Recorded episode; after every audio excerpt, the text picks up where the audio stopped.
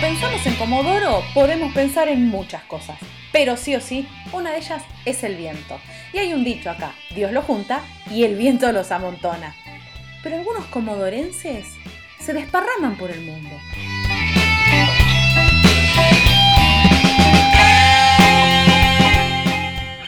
Yo soy Rocío Barquín y en este podcast de ADN Sur vamos a charlar con comodorenses por el mundo. En este episodio de Comodorenses por el Mundo vamos a conversar con Flavia. Le vamos a preguntar hace cuánto que se fue y por qué terminó en Holanda. Flavia, ¿cómo estás?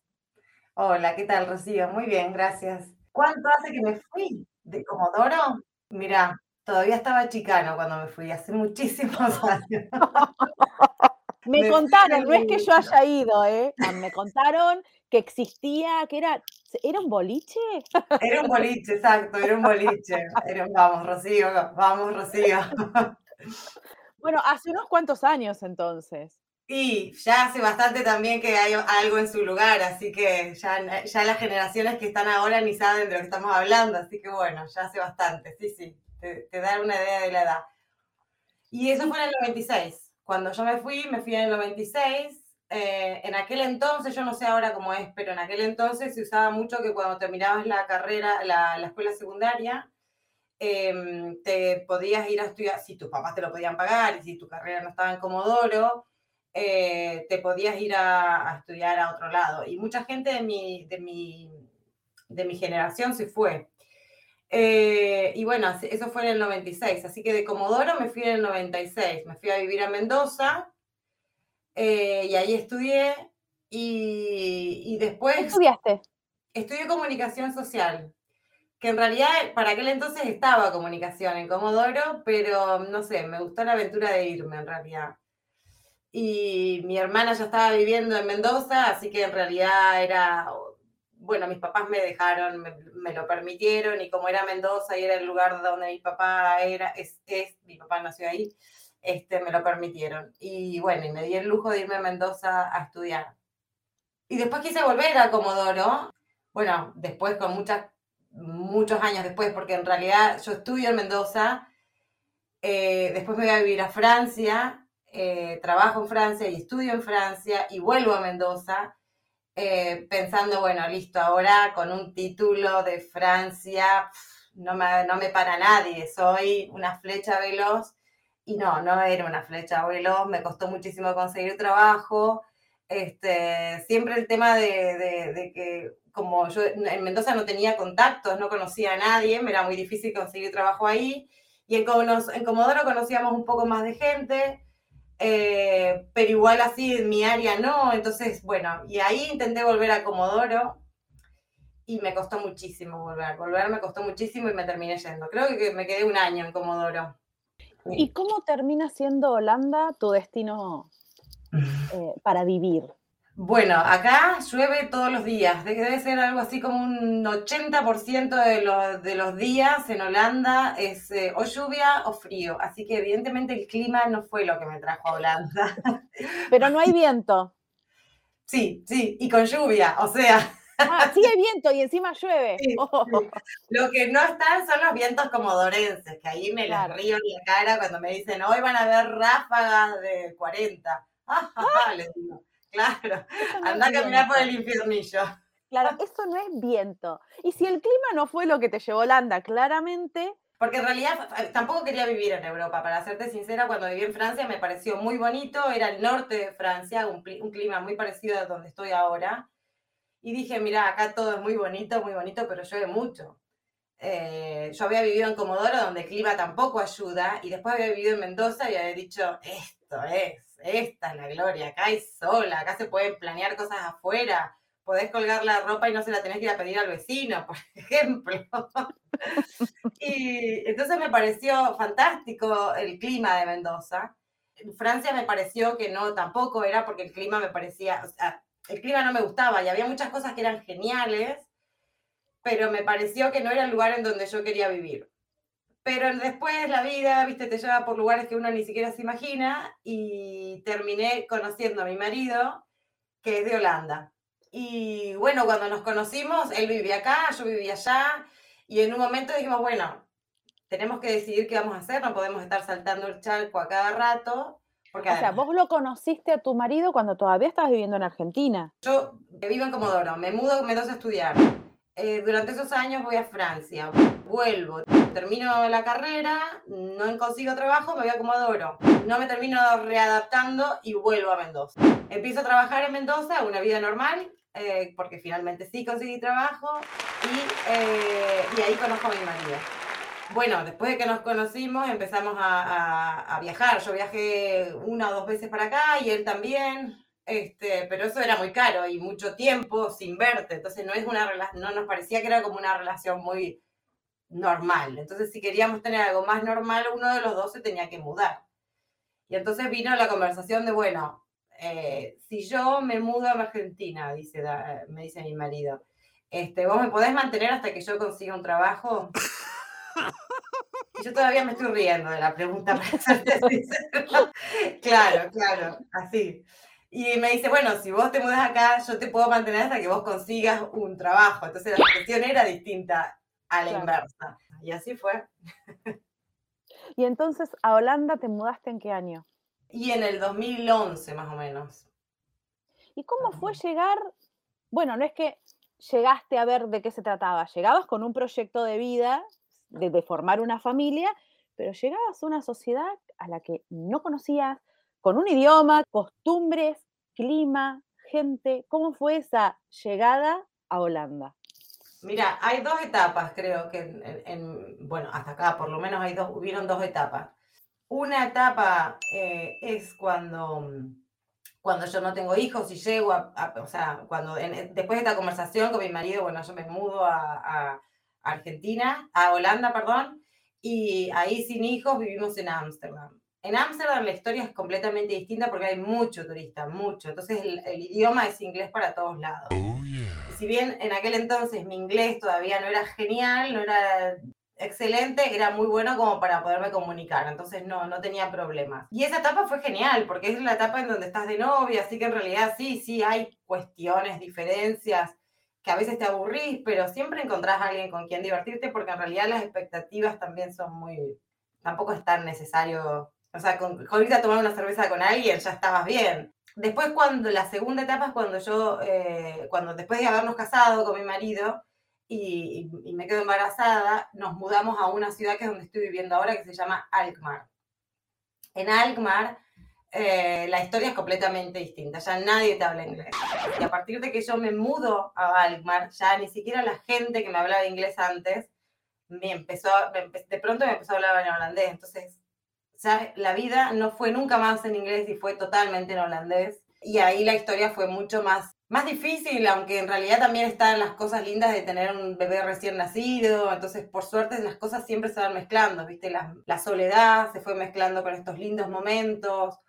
Em, pero es difícil al principio porque no hablas el idioma, eh, hasta comprar un champú te cuesta, porque eh, la palabra champú y enjuague son distintas y lucen los dos potes lucen más o menos igual, este, y, son distintas y, las palabras no son ni siquiera similares al inglés, ni al español, ni a nada. Entonces, realmente tenés que usar el, traductor en, en, ese momento. Y en aquel entonces no estaba Google como está ahora, con Google Lens y todo, que es una maravilla. Sí, que le sacas una fotita al envase de shampoo y te dice que es shampoo.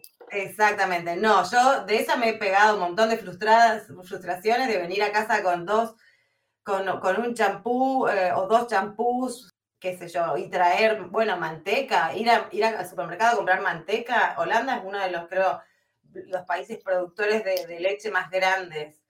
Ir a comprar manteca, yogur o leche, algún lácteo en Holanda es, pero un, es como ir a, a una biblioteca. Tenés de la A a la Z todos los colores que te puedas imaginar con o sin em, grasa, con 10%, con menos, con sabores, cosas que nosotros ni siquiera tenemos, que ni siquiera sé cómo se traducen o yo no las había comprado.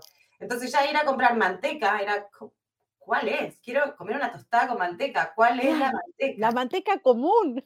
Claro, pero el común para ellos, eh, ya la palabra común y normal uno lo empieza a sacar del vocabulario porque es muy, claro. muy particular. Y bueno, entonces el primer tiempo es difícil, obvio. Y, supongo que como toda inmigración eh, hay, hay, hay momentos arriba y momentos abajo, momentos que uno cree, uff, esta es la panacea, qué suerte que estoy acá, y otros que dicen, prefiero volverme a Argentina. En esos momentos que vos decís, che, esto es la panacea, es lo más. ¿Cuál es esa costumbre, lugar, momento, actitud, eso que te hace decir, esto es lo mejor de este lugar? Mira, lo mejor de Holanda es también lo peor, es la organización. Lo mejor, porque vos, eh, no sé, tenés un turno y vos sabés que el turno es de 10 a 10 y 40 y vos a las 10 y 50 estás libre y te vas no sé, un turno en el médico, un turno en el peluquero, eh, lo que sea, un turno con la, profesora de tu hijo, con la maestra de tu hijo. Eh, entonces puedes planear tu día. Eh, vas a tomar el tren y el tren es a las y 13, a las 8 y 13 minutos, y no es a las y 20, ni, se, ni cambia de recorrido mientras vos estás esperando en la parada esa. Ese tipo de cosas en la organización este, es fantástica, fantástica, es me parece que hace toda una diferencia con la vida en general de lo que tenemos en Argentina. Mira, eh, yo tengo una escuela de español y, tengo varias eh, locaciones donde damos clases, em, pero no quedan cerca de mi casa esas locaciones. Y hace un tiempo uno de los alumnos, un nuevo alumno me llamó que quería empezar el curso. Yo no tenía cómo hacerle llegar los libros. Él quería llegar, el, curso era al día siguiente. Yo no tenía cómo hacerle llegar los libros. Y él no podía empezar el curso si no tenía el libro. Eran una pareja. Eran 350 euros el importe que iban a pagar. Era un montón. Dos nuevos alumnos con los que yo ya ni contaba. Eh, bueno, me llaman, les digo, te los voy a enviar los libros por correo. Voy a la página web del correo, compro una estampilla online, es un código, se lo escribo en el sobre, pongo el sobre en la esquina de mi casa que hay un buzón y al otro día, antes de las 6 de la tarde, ellos tenían los libros en la casa. Por esa sencilla cosa de organización, yo pude ganar ese dinero, con, que ya era un extra. Y esto es lo mínimo, porque yo soy un mosquito en el sistema holandés, yo o muy, muy pequeña, pero si a esto lo llevas a lo grande, está todo muy bien organizado. ¿Y por qué esto que funciona también también termina siendo lo peor, como decís vos? Porque llega un momento en donde te vuelve loca, que decís, bueno, listo, ya. A ver, despeinémonos un poco, eh, pongámonos un poquito menos serios. y... Sorprendeme. Algo de espontaneidad. Y, no, y eso no, ¿viste? El decir, a veces te puede pasar, hacer una cita. Yo, personalmente, yo estoy en contra de hacer citas con amigos con dos, tres meses de anticipación. Y eso pasa acá, acá es común. Yo no lo hago, nosotros con mi marido no lo hacemos y ya lo, lo único que hacemos es un mes de anticipación, es lo mínimo. Pero si vos querés hacer algo como, no sé, levantar el teléfono y decir, nos tomamos una cervecita, y lo más probable es que, o sea, que todo el mundo tenga la buena onda de decirte, uy, me encantaría, pero ya tengo otros planes, porque el resto de la gente sí hace esos planes de tres meses o de dos meses. O sea, que te golpeen la puerta, tipo estoy en el barrio y pasé, no existe. No existe, pero también se los agradezco. Se los agradezco, porque yo también tengo mi vida planeada eh, y precisamente por este tipo de horarios. Yo eh, trabajo en casa, entonces si vos me caes a casa y yo estoy en casa, no quiere decir que no estoy haciendo nada, estoy trabajando. te voy a abrir la puerta porque queda mal que no te la abra pero te voy lo que aprendí de los holandeses es hacer directa, decirte, mira, me encanta tu visita, pero eh, ahora no puedo. Cosa que en Argentina no lo hubiera hecho nunca. ¿Y qué extrañas de Argentina? Es costumbre, lugar, olor, sabor, lo que sea, que te llevarías, que vos decís, bueno, esto vale la pena empaquetarlo y traérmelo acá a Holanda. Lo que sea. El dulce de leche colonial. Ese no lo puedo encontrar. Todo lo demás de comida sí. Es el país de los lácteos. Entras al aeropuerto y hay góndolas de queso en el aeropuerto. Eso es, ya, te da la pauta de dónde estás llegando. Pero entre los lácteos, ¿no tienen dulce de leche? Le llaman caramelo. Y hay cosas con caramelo adentro, como chocolates. No son muy populares, pero últimamente sí hay muchos. El hecho de que la reina de Holanda sea argentina ayuda un suma. montón. Suma, suma, suma. Eh, porque ahora tenemos cada dos por tres eh, ofertas en un supermercado que se llama Lidl em, con las, las recetas de las galletitas de máxima. Eso es gracioso. Porque ¿Y qué cuando... son galletitas de maicena? Digo, para que sean Son muy de mejores de acá. maicena. ¿Sí? Cuando Ah, la pandemia, creo que máxima cumpleaños algo así como en marzo o abril, algo así. Eh, y entonces cuando empezó la pandemia estábamos todos encerrados y aburridos en casa. Y ellos tenían que hacer algo también. y entonces Máxima compartió su receta de galletas favoritas para su cumpleaños. Entonces sale, hay unas fotos muy conocidas, sale con un anillo de diamante gigantesco haciéndose la galletita de maicena. Que decir, ni loca estás metiendo esos diamantes en la maicena. claro. Pero que bueno. te quedan todos empastaditos. Exactamente, exactamente. Pero sale ella ahí rayando también el limón. Bueno, y mm, entonces ahora hay un supermercado que te trae los, eh, la, el- el- la mezcla toda lista para hacer las galletitas de máxima. Y te trae el dulce de leche, que también la vas a necesitar. Claro. Así que, y, y trae, bueno, una marca muy conocida de Argentina. Pero no es ese que vos estás No extrañando. es el colonial, que tiene otra estructura. Claro, no es ese. Acá grandes catadores de dulce de leche. Claro, claro. Acá pueden tener claro. mucha manteca, pero acá tenemos mucho dulce de leche. Exactamente, exactamente. Y si pudieras agarrar algo que te encante de Holanda y mandárselo a tu familia acá en Argentina, a tu familia, a tus amigos, los que quedaron acá, Comodoro, Mendoza, lo que sea, mandarles Cosas, algo. Material o algo. material, como esto. Una costumbre, un algo, mandárselo. una decir, costumbre "Esto está también". re bueno. Esto que tienen acá en Holanda, sea una costumbre o sea una comida, un sabor, algo Uy, no, mandaría un montón de cosas. ¿Cuánta capacidad tenemos en la valija? Es, un, es una caja mágica, ¿viste? El bolsito de Mary Poppins que entraba a sacar Sí, cosas sí, así, no se sí, terminaba más. Ponele que es eso. ¿Qué metes adentro? Cosas para mandar de acá para allá, mandaría un montón. Material un montón, porque siempre falta en Argentina y acá siempre sobra. Eh, pero en cuanto a todo lo demás, mandaría un poquito de organización. No te lleno la maleta con eso porque sabemos que, que mucho también molesta, pero mandaría eso, mandaría educación, mucha, mucha, mucha, mucha. Acá la educación fue, es prioridad y, y hay un montón de cosas que, que yo al principio eh, pensaba que exagerado, ¿por qué lo hacen así? Eh, y hoy veo y me parece genial. Acá se critica mucho la educación, ¿eh? Y está bien, yo creo que está bien también criticarla porque está bueno siempre mejorarla. Pero en secreto, cuando, cuando, cuando la comparo con, con Argentina, me da tristeza que pudiendo tenerlo en Argentina también, porque o sea, no es que en Argentina no tengamos eh, buenos profesionales, sí los tenemos, pero la manera de ver eh, cómo llevar adelante la educación a veces me da, me da un poco de pena. Eh, así que sí, pondría en la maleta un par de, de, de- de eso. Pero no sé si después lo usarían, ese es el problema. Flavia, te agradezco muchísimo estos minutos que nos diste en ADN Sur para escuchar un poco de tu historia, de cómo te fuiste, de cómo se vive, de ese día a día en Holanda. Muchas gracias por tu buena onda y tu predisposición. Gracias a vos, Rocío. Un beso grande. Comodorenses por el Mundo, un podcast de ADN Sur.